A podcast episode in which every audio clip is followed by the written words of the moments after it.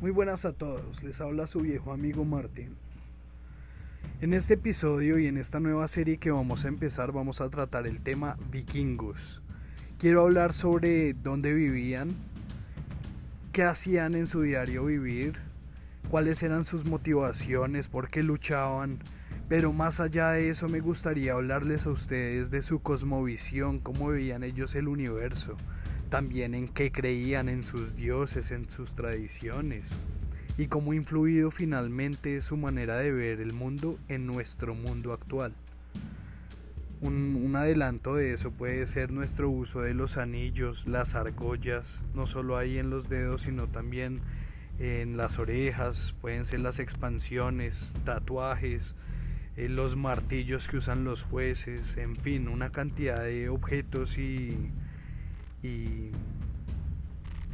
y cosas que nos rodean en el día a día que no sabemos de dónde vienen y conceptos como por ejemplo el de la luna de miel que vienen de allá.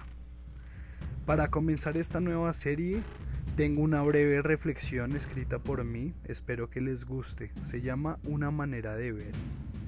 El universo, en todo su conocimiento, guarda secretos para sí mismo, es celoso con su saber, y fue inteligente a la hora de escoger dónde esconder todo ese torrente de poder y sabiduría. No eligió una bóveda, ni un cofre, ni un lugar en específico.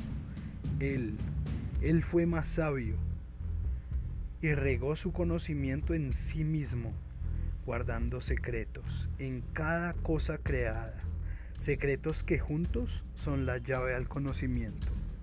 Así vemos que todo se entrelaza como mágicos nudos haciendo de palabras, que juntos forman una gran historia.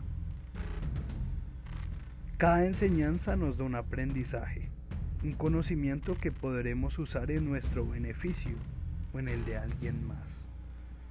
Pero esa enseñanza puede ser transmitida a través de una buena o una mala acción. Y ahí es donde empieza a extenderse el árbol del que nadie conoce sus raíces, el camino de la luz clara y la luz oscura, Yggdrasil y Heldrasil.